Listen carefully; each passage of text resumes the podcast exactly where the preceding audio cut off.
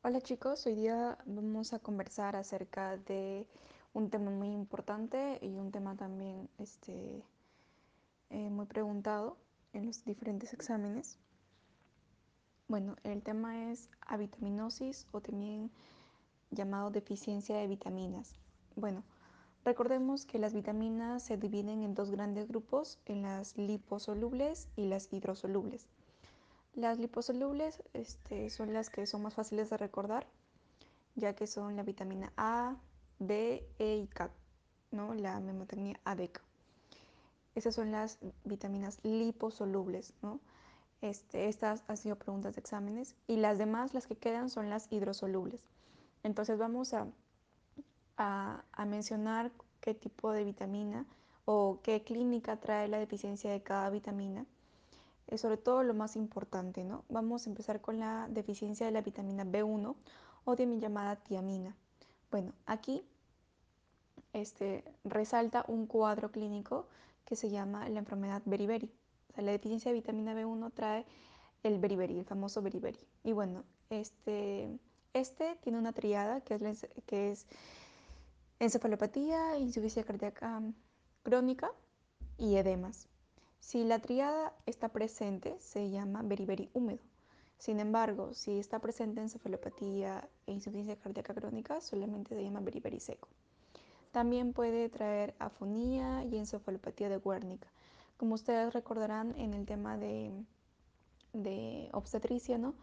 cuando hay vómitos constantes en las embarazadas, ¿no? este, trae este cuadro, ¿no? el cuadro grave, en cuadro grave encefalopatía de Wernicke justamente por la deficiencia de vitamina B1. Vamos con la vitamina B2 o también llamada riboflavina, ¿ok? Deficiencia de vitamina B2 o también llamada riboflavina.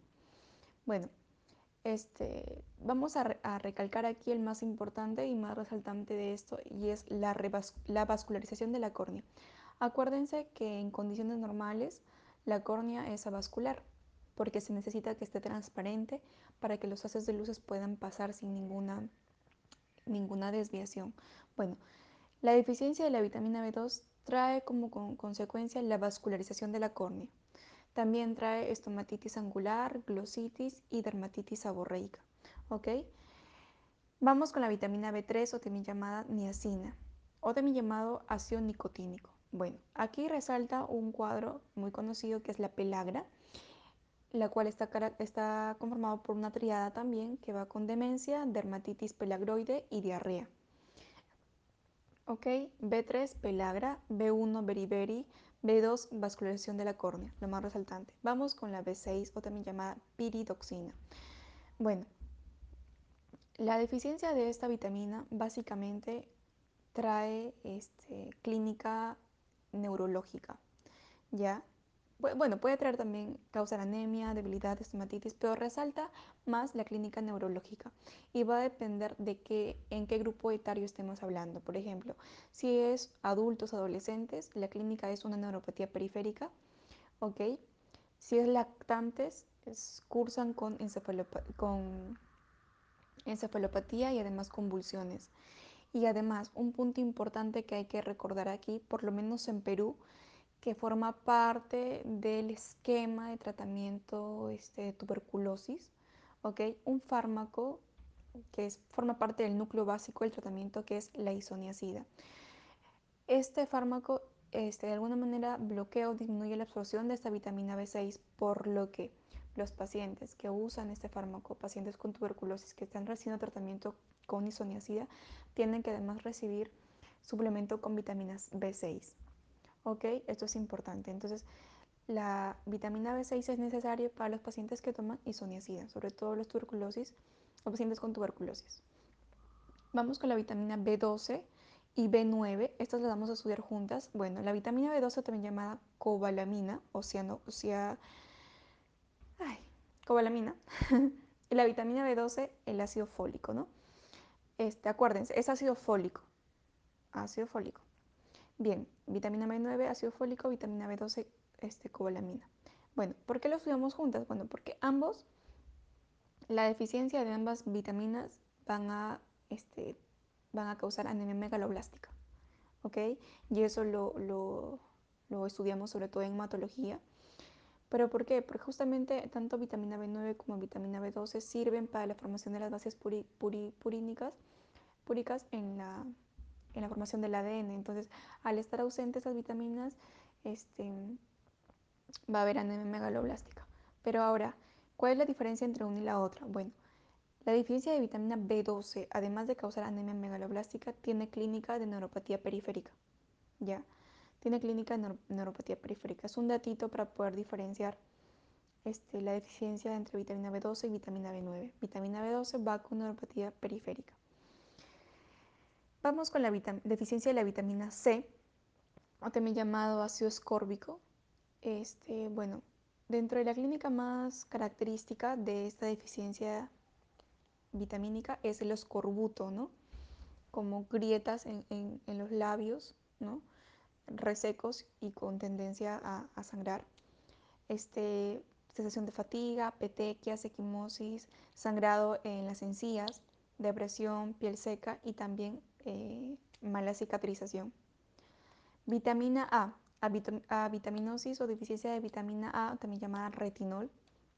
Esta, esta, esta parte, ¿no? la deficiencia de esta vitamina ha sido pregunta de exámenes. Causa ceguera nocturna, seroftalmia, seroftalmia o sequedad ocular.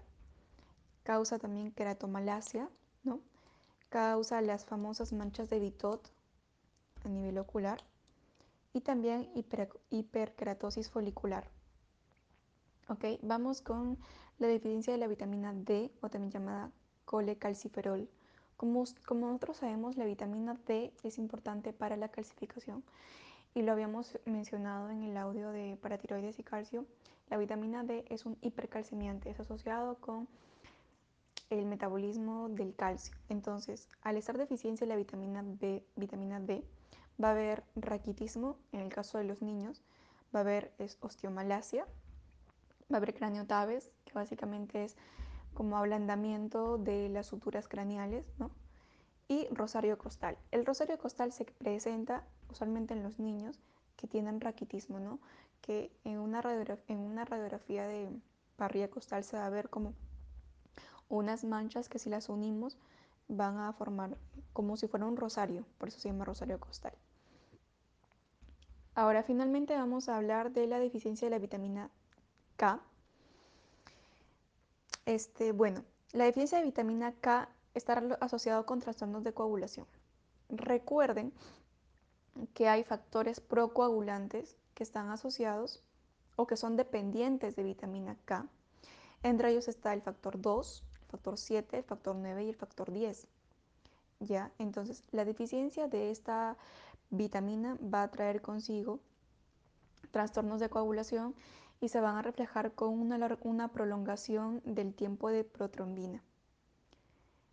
Ahora, la vitamina K no solamente este, está asociado con estos factores de coagulación o procoagulantes, sino también con factores anticoagulantes como la proteína C y la proteína S. Es importante. Entonces, en el caso de que la deficiencia de la vitamina K sea grave, ¿no? sea grave, muy grave, también va a haber prolongación del tiempo parcial de tomoplastina. ¿Ok? Entonces puede haber ambas alteraciones, pero mayor prominencia la prolongación del, del, tiempo de protrombina. Bueno, este, esto es con respecto a la deficiencia de vitaminas. Gracias.